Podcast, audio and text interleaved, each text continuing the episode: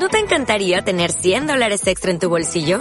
Haz que un experto bilingüe de TurboTax declare tus impuestos para el 31 de marzo y obtén 100 dólares de vuelta al instante. Porque no importa cuáles hayan sido tus logros del año pasado, TurboTax hace que cuenten. Obtén 100 dólares de vuelta y tus impuestos con 100% de precisión. Solo con Intuit TurboTax.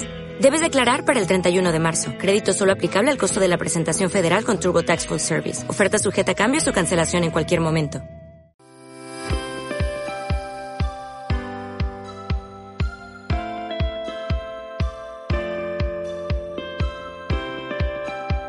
¿Qué tal amigos? ¿Qué tal amigos? Bienvenidos, bienvenidos a un directo más de Planeta Urantia Presenta, transmitiendo completamente en vivo desde México, por supuesto, y a través de las redes sociales y las plataformas del proyecto Urantia TV. Estamos saliendo en vivo completamente también a través de la Radio Internacional Urantia de hecho, ya tengo algunos minutitos transmitiendo previamente con ellos. El día de hoy tenemos un directo sumamente interesante porque, pues, vamos a, a opinar, vamos a analizar precisamente cuál es el punto de vista de los lectores del libro Urantia con respecto a la vida en otros mundos, con respecto a cómo serán, a qué se dedicarán, cuál será el sentir, cuál será la naturaleza de los seres humanos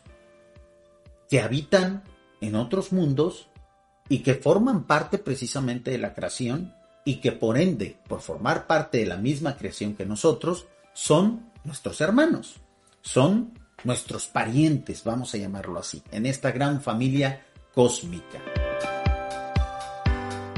Y el día de hoy me voy a basar precisamente en un blog, en un blog que tiene mucho tiempo ya que se llama Urantianos. ¿Ustedes lo conocían este blog?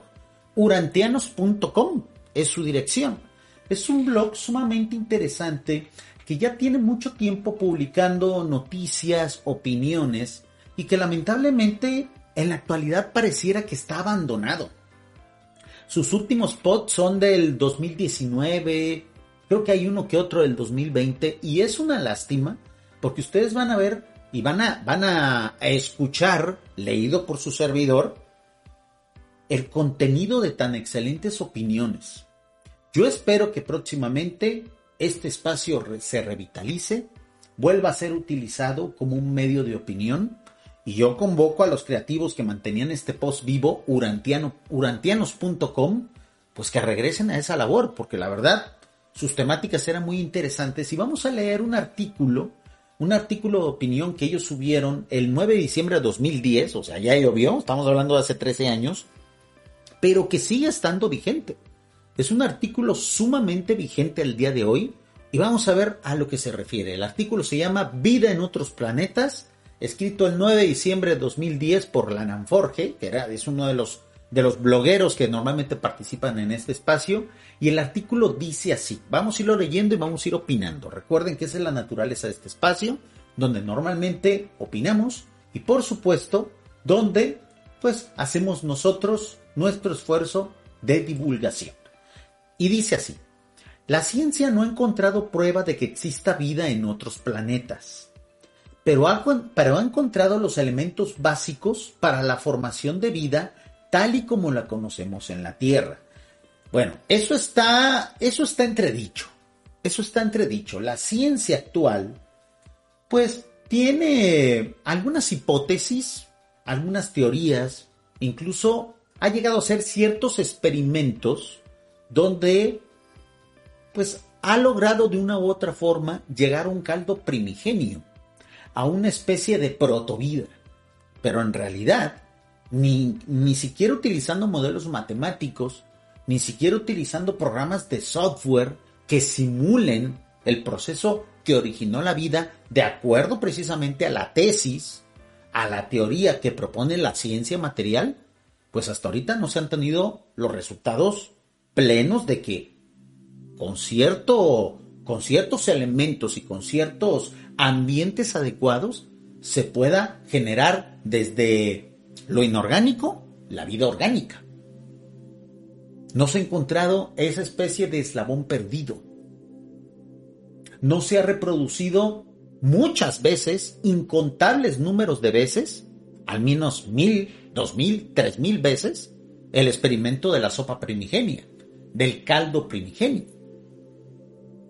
Lo han logrado un par de veces y se han quedado solamente en lo que en la parte de los aminoácidos. No, nosotros tenemos que exigirle a la ciencia material que vaya más. A mí me demuestras que desde lo inorgánico, desde los elementos básicos que existían, previo a que los portadores de vida vinieran a este mundo, se puede generar un microorganismo. A mí no me entregues resultados a medias. A mí entrégame algo que se trajo a la vida a partir de algo que no la tiene. Porque pareciera que a veces la ciencia material nos da poco, ¿no? Nos convence con poco. Ah, mira, ya hicimos el experimento, aquí está, la sopa primigenia. Se formaron unos cuantos aminoácidos. No, señor, yo ocupo bacterias. Yo ocupo que el resultado de tu experimento sean bacterias, microorganismos. Algo que oficialmente tenga vida. Creo yo que tenemos el derecho de exigir. Creo yo que si la ciencia material está en la cúspide de todo aquello que puede explicar la existencia de estos mundos materiales, pues tal cual deben de estar a la altura de poder ofrecernos resultados extraordinarios. No simplemente una especie de protovida a partir de un experimento que ni siquiera se ha repetido miles de veces, se ha hecho solamente unas decenas de veces. Espero yo que ahora que está en ciernes la operación de computadores cuánticos, computadores superpoderosos, computadoras muy, muy poderosas, que son capaces de eh, ejecutar miles de millones de operaciones por, por microsegundo, con capacidades de almacenamiento y de procesamiento millones de veces superiores a los computadores que actualmente tenemos a la mano todos los civiles de este planeta Urantia, pues esperemos que con los computadores cuánticos se llegue a hacer tales operaciones que demuestren que en efecto, a partir de la vida, a partir de elementos inorgánicos que existen en todo el cosmos, se puede formar vida orgánica. Mientras eso no ocurra, amigos, y mientras eso no se repita muchas veces, pongamos en duda los resultados de la ciencia oficial. Vean, en unas cuantas líneas, cómo hemos empezado ya precisamente a hablar y opinar de estos temas. Quiero mandar un saludo a mi estimado Javier Toala que nos está saludando a través de nuestro espacio en YouTube. Muchísimas gracias amigos que nos estén acompañando a través de las redes sociales.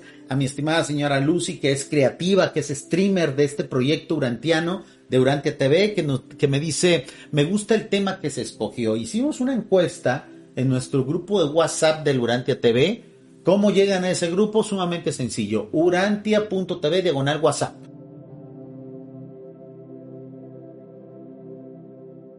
Continuamos leyendo este interesante post de el blog urantianos.com. Los astrónomos han descubierto varios planetas que posiblemente posean algún tipo de vida orgánica, los famosos exoplanetas, amigos. Se han propuesto fórmulas para determinar la posibilidad de que exista vida inteligente.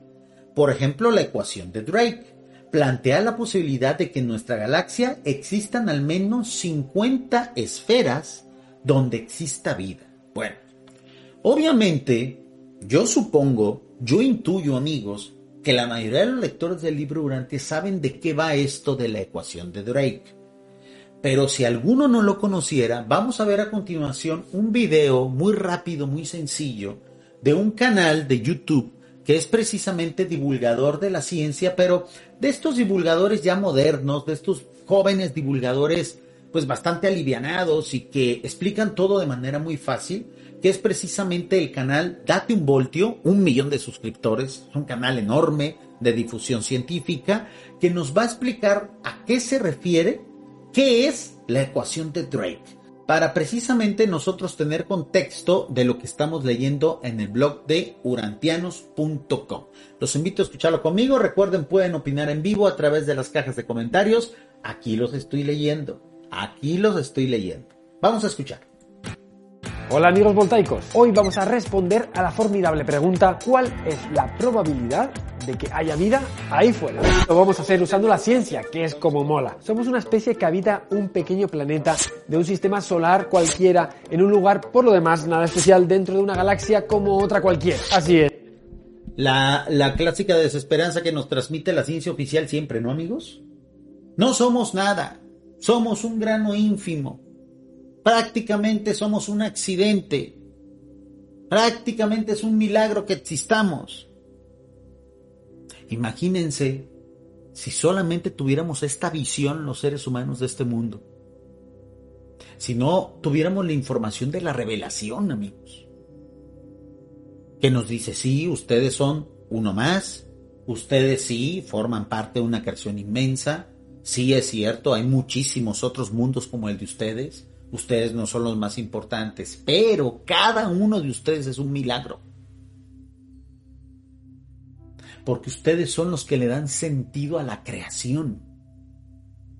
La ciencia material, el conocimiento material que solamente estudia las cosas materiales, es frío, ¿no? No da esperanza. Es acartonado. Afortunadamente contamos con la revelación, amigos. Hace mucho, mucho, mucho tiempo que nos hemos dado cuenta de que no somos tan especiales. Y con ello ha surgido la pregunta, ¿habrá más planetas como la Tierra en el universo? ¿Habrá más planetas como la Tierra en el universo? Y esa es una duda, amigos, razonable. Eso es algo que ha acompañado al ser humano desde que tiene uso de razón, desde que tiene conciencia del yo y de que precisamente logró entender el concepto de Dios. Si Dios nos creó a nosotros en este mundo, es posible que lo haya hecho en otros mundos, que haya creado a seres como nosotros en otros mundos, y de ahí ha detonado toda esta filosofía deísta, todo este planteamiento de la posibilidad de los mundos habitados. Y el ser humano siempre ha tenido razón en pensar eso. Porque eso yo creo va implícito en nuestro ADN espiritual. Incluso, muy probablemente a nosotros se nos ha programado genéticamente para que pensemos eso. Para que intuyamos que no somos los únicos en el universo. Que hay más como nosotros. Y eso, amigos, es digno de un diseño inteligente universal. Yo te creo a ti.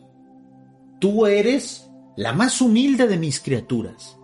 Pero te he hecho de tal forma que para que no te sientas solo y para que no te creas tan importante, para que no se te suba el ego, te he hecho de tal forma que tú mismo intuyas a través de tu propia inteligencia y de ciertos elementos que he dejado aquí allá en tu genoma, de que tú realmente eres uno más de las civilizaciones que hay.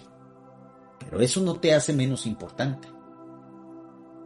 Eso te hace especial dentro de tal diversidad. Porque amigos, si nosotros somos importantes por el hecho de ser diferente a cualquier otra criatura de este planeta, imagínense la importancia que tendríamos si fuéramos diferentes a cualquier criatura de todo el universo. Ahorita a lo mejor nosotros no le damos la importancia o no le damos, no entendemos el sentido de ser únicos entre 8 mil millones de personas, que son las que actualmente viven en este mundo. Para mí es un número impresionante. Que yo sea único entre 8 mil millones de personas, pues me hace sumamente interesante, ¿no? No hay otro como yo. No hay otro como ustedes. No hay ni un otro ser inteligente igual a ustedes entre 8 mil millones de personas que actualmente viven en el mundo. Ahora multipliquen eso por la cantidad de vida y de humanos que existen en todo el universo maestro. Así de importante eres. Así de importante somos amigos. Por eso entender estos conceptos, yo pienso, yo estoy convencido, que forma parte de nuestro diseño. Algún día la humanidad, cuando entienda de que no solamente somos materia, de que atrás de la creación evolutiva que nos explica la ciencia también existe un plan divino, ahí nosotros le daremos la verdadera dimensión a las cosas. Seguimos escuchando el video. Esta es una pregunta de las que no dejan dormir. Por un lado sabemos que nuestra galaxia no es más que una de las 300.000 galaxias que hay en el universo visible. Cada una de estas galaxias tiene del orden de 100.000 estrellas como el Sol. ¿Te imaginas la cantidad de mundos que tiene que haber ahí fuera y aquí solamente se están limitando, amigos, a los mundos que van a estar. Ustedes van a checar en la, en la misma ecuación, en el planteamiento. Van a checar solamente los mundos que pueden albergar vida como la nuestra. Van a, van a, simplificar la, la, posibilidad de vida en mundos que se encuentran dentro de la zona de ricitos de oro. Es decir, ni tan cerca ni tan lejos del Sol. Pero nosotros a través de la revelación sabemos que no solamente puede existir vida en planetas que están dentro de la zona de ricitos de oro. También puede haber vida, por ejemplo, del tipo eléctrico en planetas que están muy lejanos al Sol. O a lo mejor muy cercanos a, a algún Sol. O incluso puede haber vida del tipo eléctrico en planetas que no giran alrededor de ningún otro Sol. Que pueden estar errantes. En astros que pueden ser errantes en el universo que no están captados por ninguna estrella. Pero bueno, la ciencia material considera la vida tal y como nosotros la concebimos. Eso está bien. Tienen que empezar a partir de algo, ¿no? Solo contando con la parte del universo que podemos ver, planetas con estrellas dobles, con vegetación roja, con atmósferas densas donde se pueda volar o con ríos de diamante. Por otro lado, se sigue escapando para nosotros el misterio de la vida. No damos con la clave. Intuimos que no puedes está perfecto que este canal de divulgación haya aceptado, porque muy pocos materialistas y muy pocos cientificistas, sobre todo aquellos que divulgan, aceptan que precisamente no se ha dado con la clave del origen de la vida. Aquí lo acaba de aceptar este creativo y comencé el directo indicando eso. Existen algunas hipótesis, teorías y algunos experimentos, muchos de ellos fallidos, algunos modelos matemáticos y computacionales que han medio acercado la explicación de cómo es que realmente de, desde elementos inorgánicos se puede generar algo orgánico.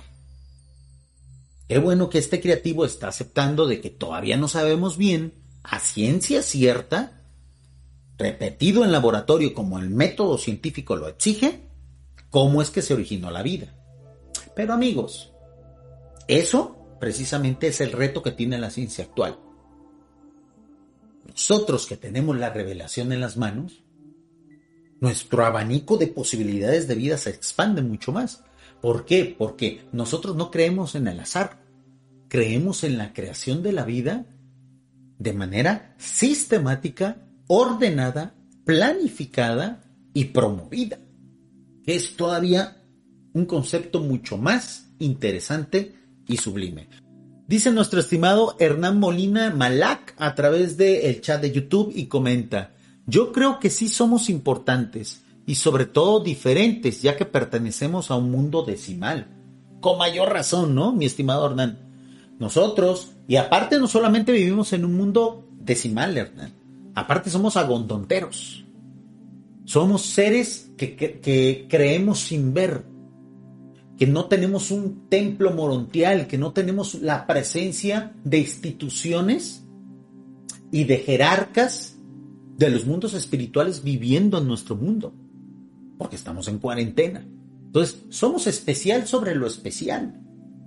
Pero de seguro, así como nosotros estamos en esta situación de ser agondonters, de estar en cuarentena, de vivir en un mundo decimal, hay otros millones de mundos que están en la misma circunstancia que nosotros.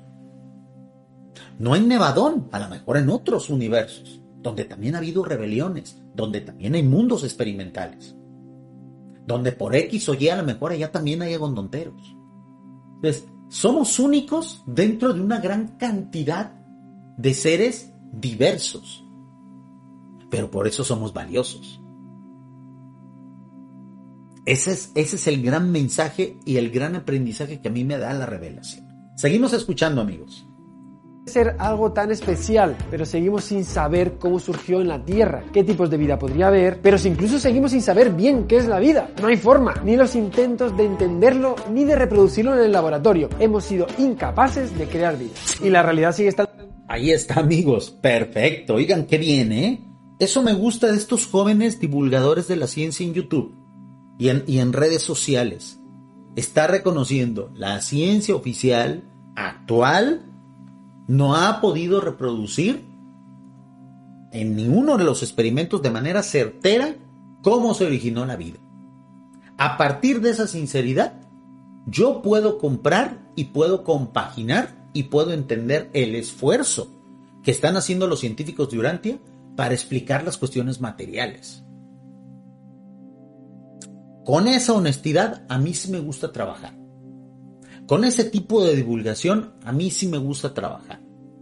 Y claro que puedo entender las limitantes que tienen, porque no están considerando el factor espiritual. Vamos a seguir escuchando amigos.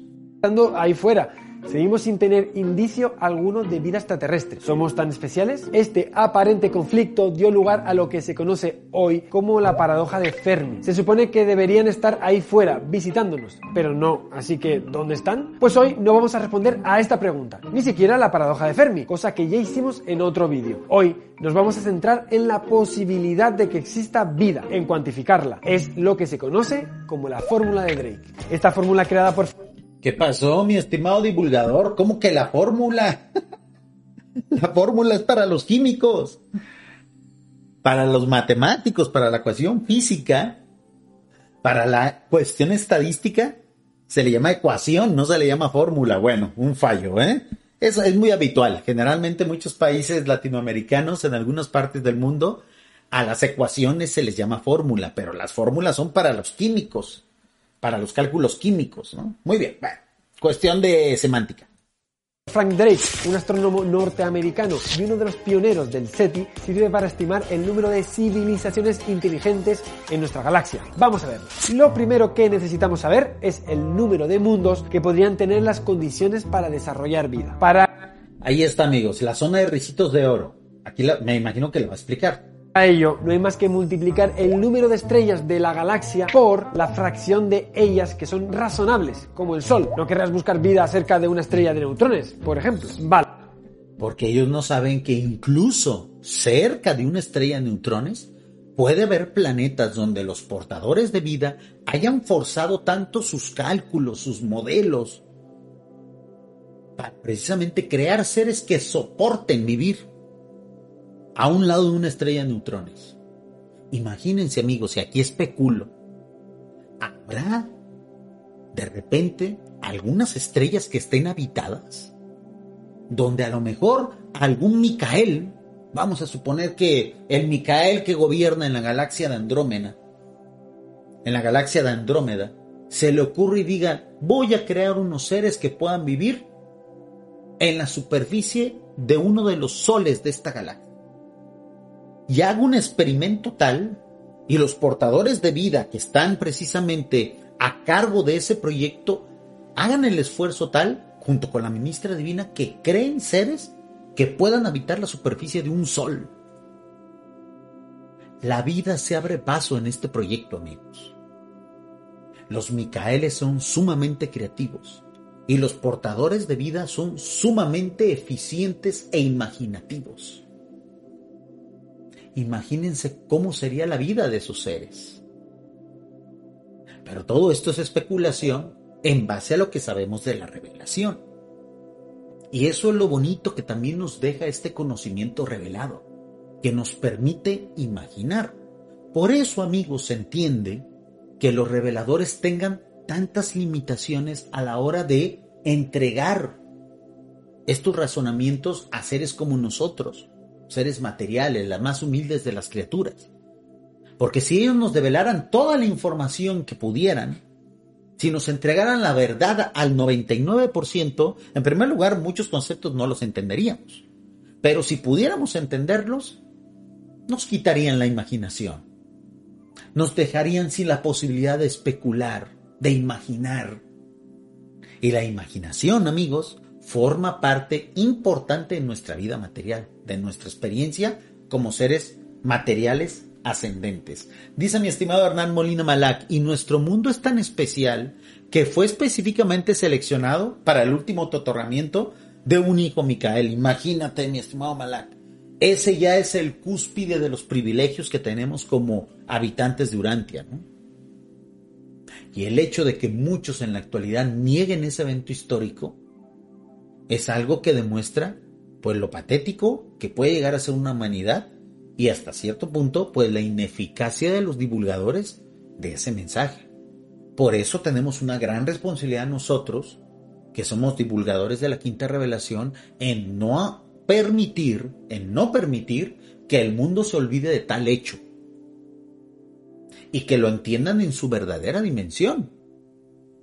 Porque es ahí donde yo creo que estuvo el fallo precisamente de las religiones institucionales, que no supieron explicarle a sus feligreses, que no supieron explicarle a sus creyentes cuál era la verdadera misión de Jesús aquí. Todos se fueron por el cuento de que era el Cordero de Dios, de que era el sacrificio divino, que era para calmar la ira del Padre Dios que estaba furioso con la humanidad. Y la verdad, amigos, ya viendo los toros desde la barrera, quién se le va a antojar creer en eso? Es una muy mala publicidad para Dios Padre eso.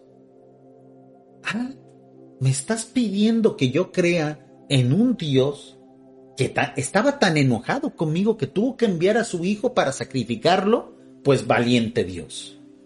Pues qué Dios tan horrendo. Pues qué Dios tan detestable. Pues qué Dios tan malévolo. Esa imagen de Dios es totalmente opuesta a lo que la mercadotecnia podría ofrecer. ¿Me estás vendiendo a un Dios tirano para que yo crea en él? No, a ese Dios no lo quiero. Muchísimas gracias. Nosotros tenemos que dar a entender al resto de la población del mundo, el reto es muy grande amigos, el reto es muy grande, pero no por eso no lo vamos a aceptar, en que hemos estado equivocados durante dos mil años. Jesús no vino aquí a redimir a nadie, porque Dios no se enoja con nadie, porque todos somos sus hijos, porque nos ama profundamente con nuestros defectos y nuestras virtudes, con todo lo que podemos hacer y todo lo que podemos deshacer, con nuestros talentos y con todo el mal que podemos generar. Jesús vino aquí a vivir. Jesús vino aquí a aprender. Jesús vino aquí a experimentar qué se siente ser material, qué se siente estar sometido al tiempo y a la materia. Lo demás es simplemente experiencia. Lo demás generalmente es invento de aquellos que no han entendido durante dos mil años cómo funciona la divinidad. Para poder entender a los dioses hay que pensar como dioses. Esa es la clave, amigos. Y afortunadamente nosotros que tenemos acceso a la revelación podemos medio intuir cómo piensan los dioses. Vamos a seguir viendo este video que nos explica precisamente la ecuación de Drake Ahora multiplicamos esto por la fracción de estrellas que tienen planetas en lo que se conoce como la franja de habitabilidad. Esto es, ni demasiado cerca. También es conocido como la zona de ricitos de oro. A mí se me hace más bonito así, porque es más pegadiza, ¿no? Planetas que tienen que estar lo suficientemente cerca del Sol para no enfriarse y lo suficientemente alejados del Sol para no cocinarse, obviamente, ¿no? De su estrella para que se abrase ni demasiado lejos para que se hiele. Un criterio general consiste en estudiar las zonas donde el agua en ese planeta se encontrara en fase líquida, algo que por lo que sabemos sobre la vida nos parece un requisito razonable. Ya solo falta múltiples... En ese aspecto, nuestra ciencia material eh, ha dado un punto, ¿eh? La revelación nos dice que normalmente, que normalmente los portadores de vida siembran la vida en en, elemento, en el elemento acuático. Buscan siempre sembrar la vida en el agua, muy probablemente porque es un elemento que fomenta y que facilita el proceso. Es probable que sea así.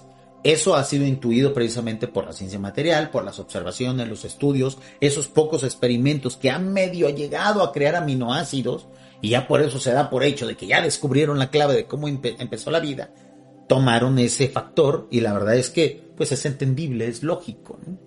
Entonces, en ese aspecto hay un punto para la ciencia oficial. Multiplicar por el tiempo de vida de una estrella y la tasa de formación de estrellas. Pues ya tenemos el número de mundos que tienen condiciones para albergar vida. Ahora toca lo más difícil, estimar cuántos de estos pueden desarrollar vida inteligente. Ah. Fíjense, es sumamente interesante este, este planteamiento de la ecuación de Drake, porque no solamente calcula aquellos mundos que puedan ser habitables, sino aquellos que hayan logrado tener vida inteligente y civilización. Esto se parece mucho a la propuesta de los reveladores. Recuerden que para el proyecto universal, esta segunda edad de la creación, un mundo no se le considera como con vida hasta que no alberga la vida extraterrestre. Perdón, la vida inteligente. Hasta que no alberga la vida inteligente. Para los seres espirituales que administran este universo, un mundo no es considerado que tiene vida si solamente en él habitan plantas. Si solamente en él habitan plantas, animales y nada más. Necesita ver humanos. Una vez que, que se establece la vida inteligente en uno de los mundos de la creación universal, ahí se le considera que tiene vida, porque para ellos la inteligencia va de la mano del concepto de vida, porque ellos hablan de vida espiritual. Un animal, aún un animal muy inteligente, no es considerado espiritual porque no puede tener el concepto de Dios, porque no puede tener el concepto de adoración de Dios. Solamente un ser humano puede hacerlo.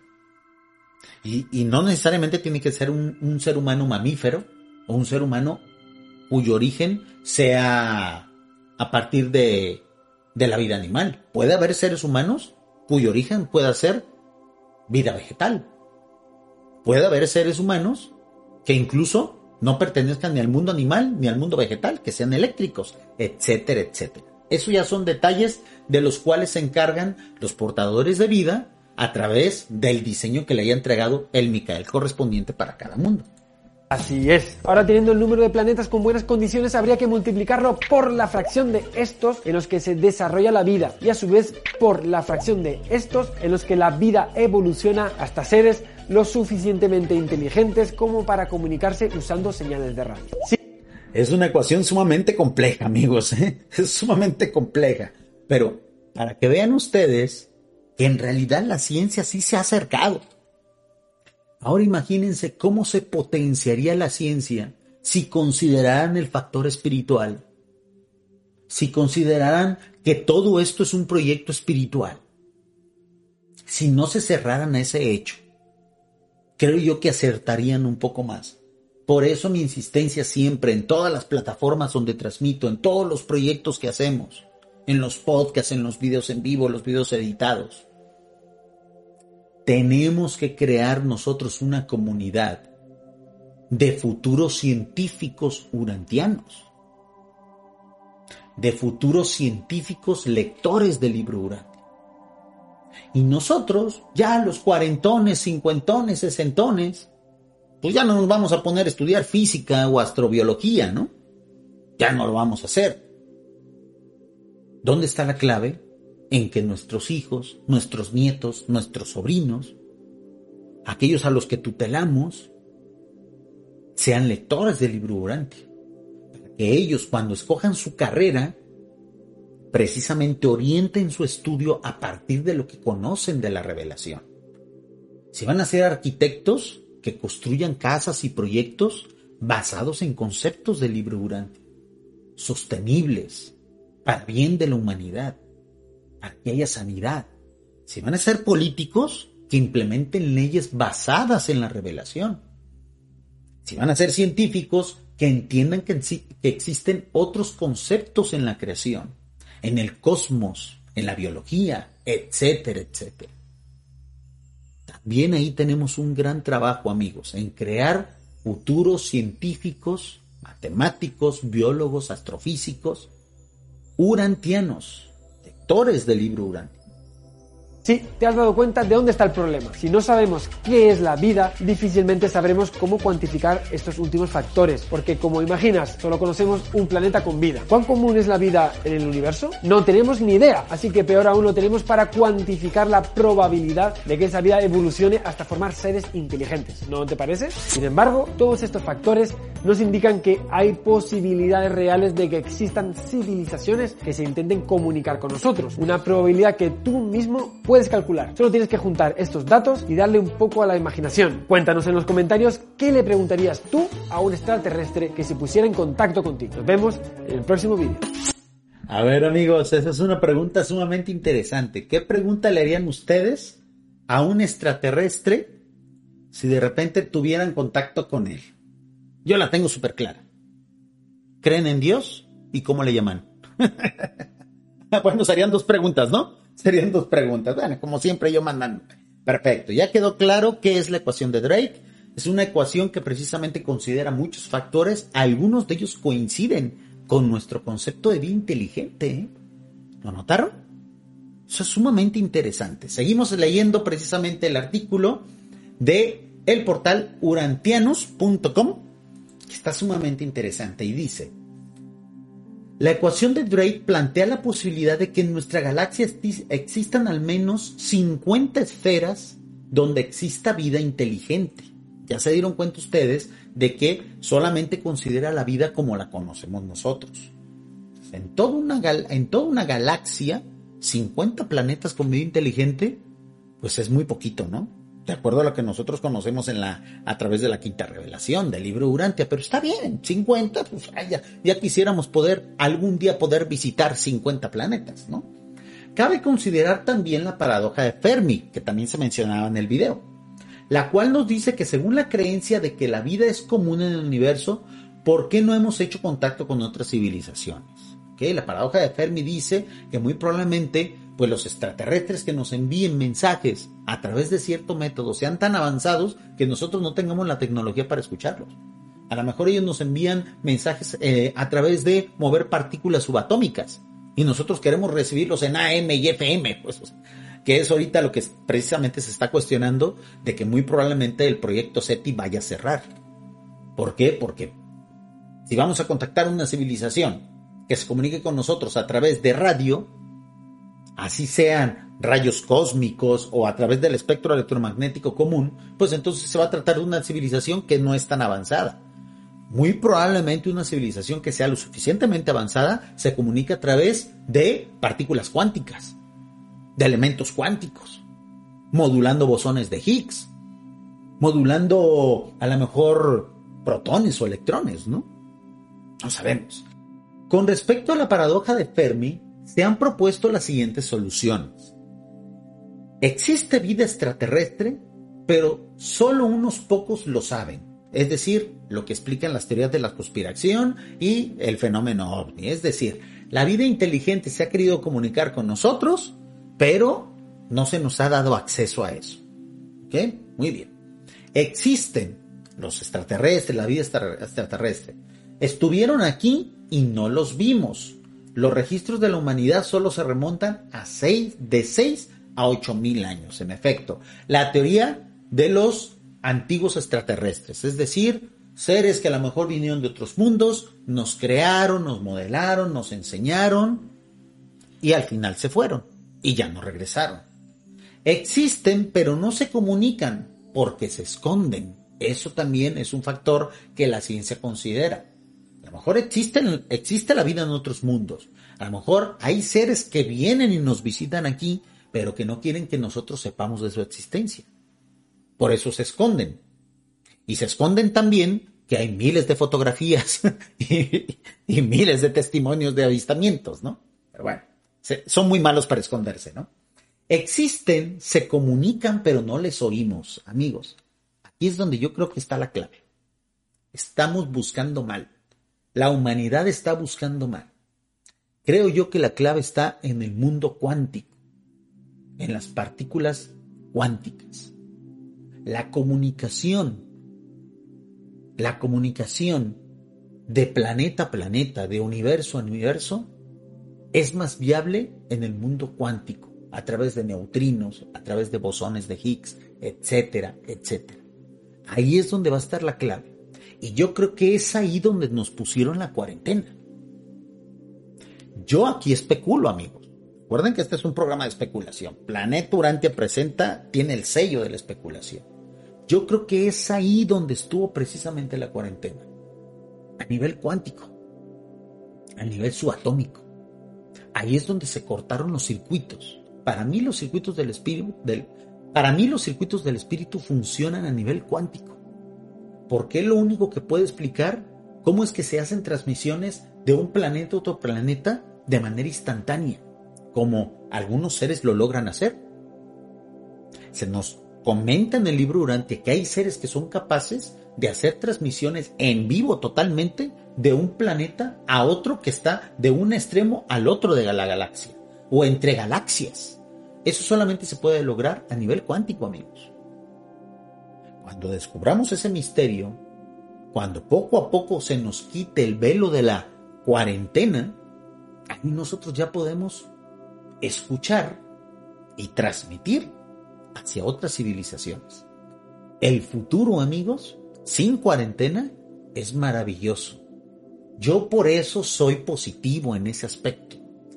Yo por eso entiendo que la clave está en la ciencia, pero en una ciencia que sea potenciada por la revelación. Insisto, hay que hablarle del libro durante a nuestros nietos.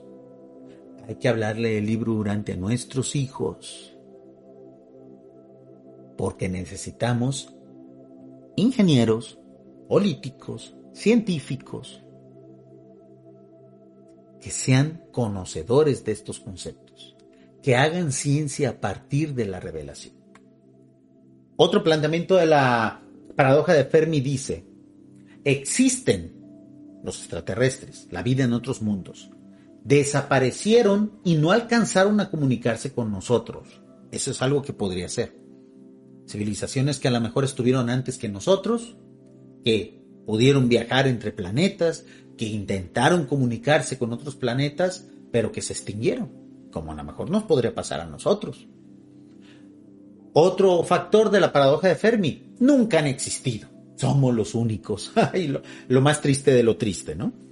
Somos nosotros en el futuro, o aún no existen, porque nosotros somos los primeros. Eso es lo que la ciencia plantea. Un mensaje, una cuestión totalmente desesperanzadora y totalmente gris, ¿no? Pero vamos a ver qué nos dice la revelación. El libro Urantia dice, vuestro mundo se denomina Urantia y es el número 606 en el grupo planetario o sistema de Satania.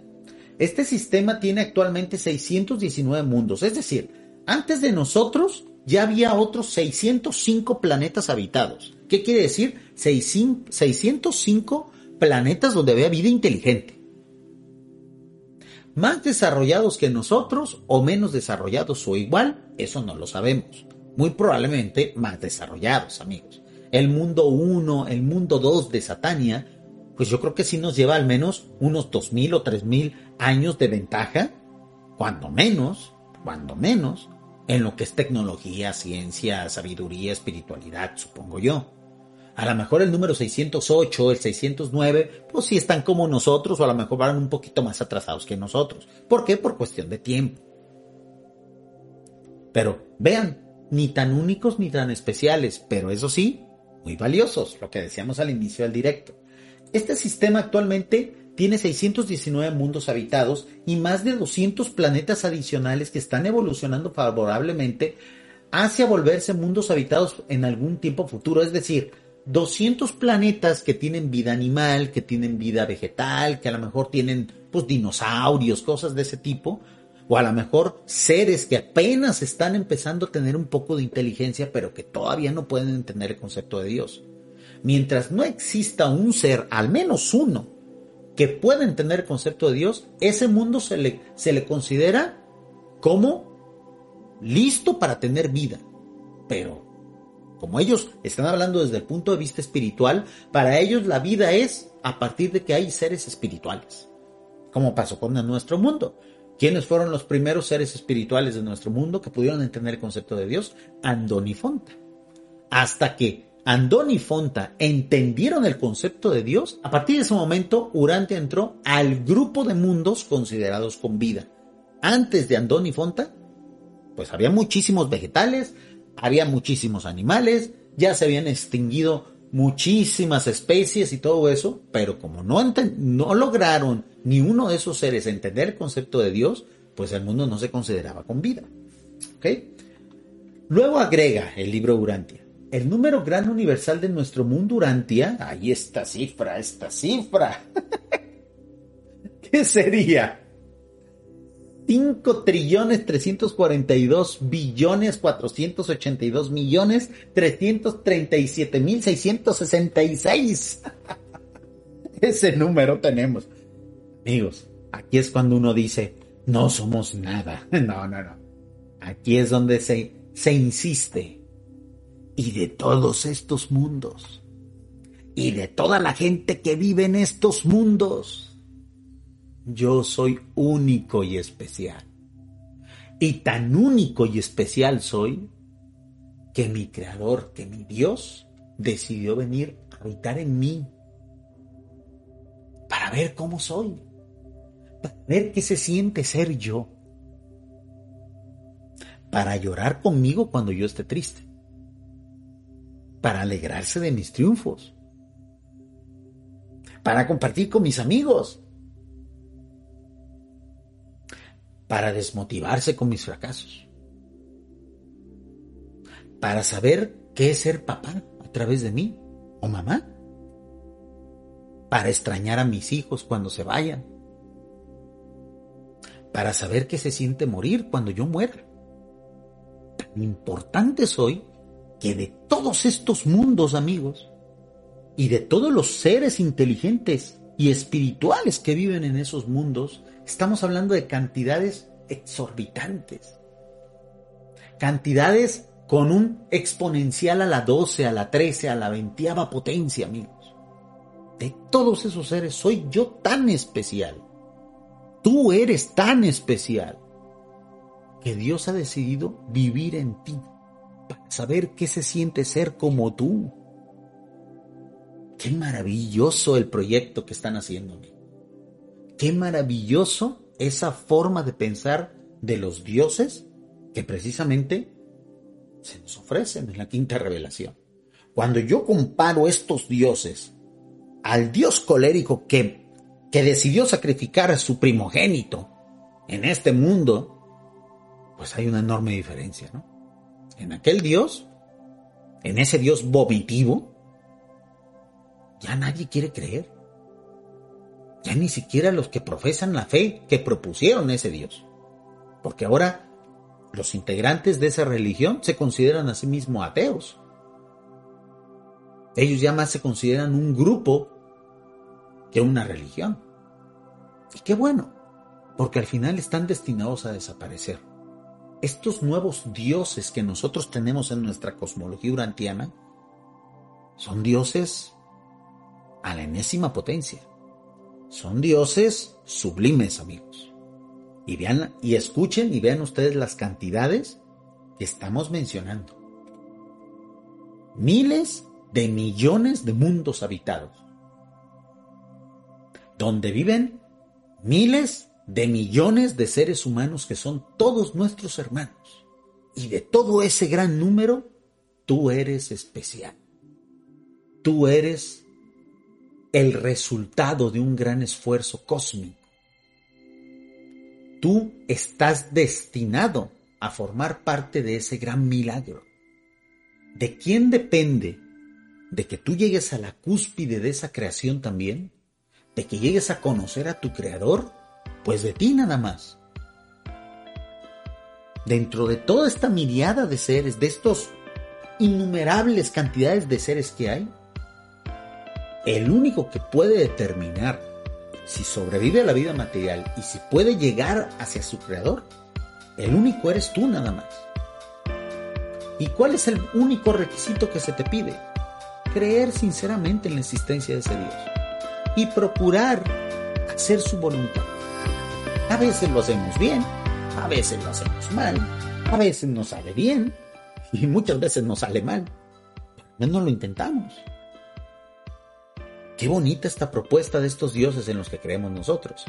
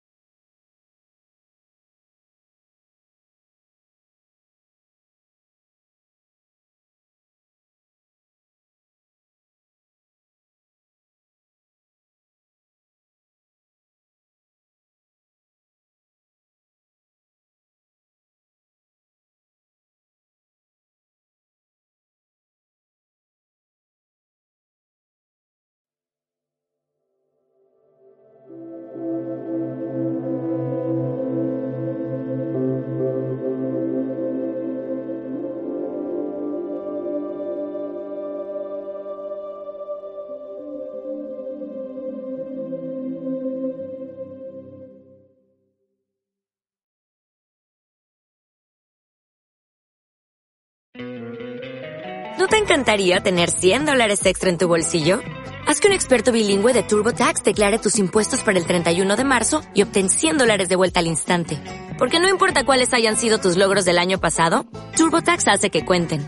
Obtén 100 dólares de vuelta y tus impuestos con 100% de precisión. Solo con Intuit TurboTax. Debes declarar para el 31 de marzo. Crédito solo aplicable al costo de la presentación federal con TurboTax Full Service. Oferta sujeta a cambios o cancelación en cualquier momento.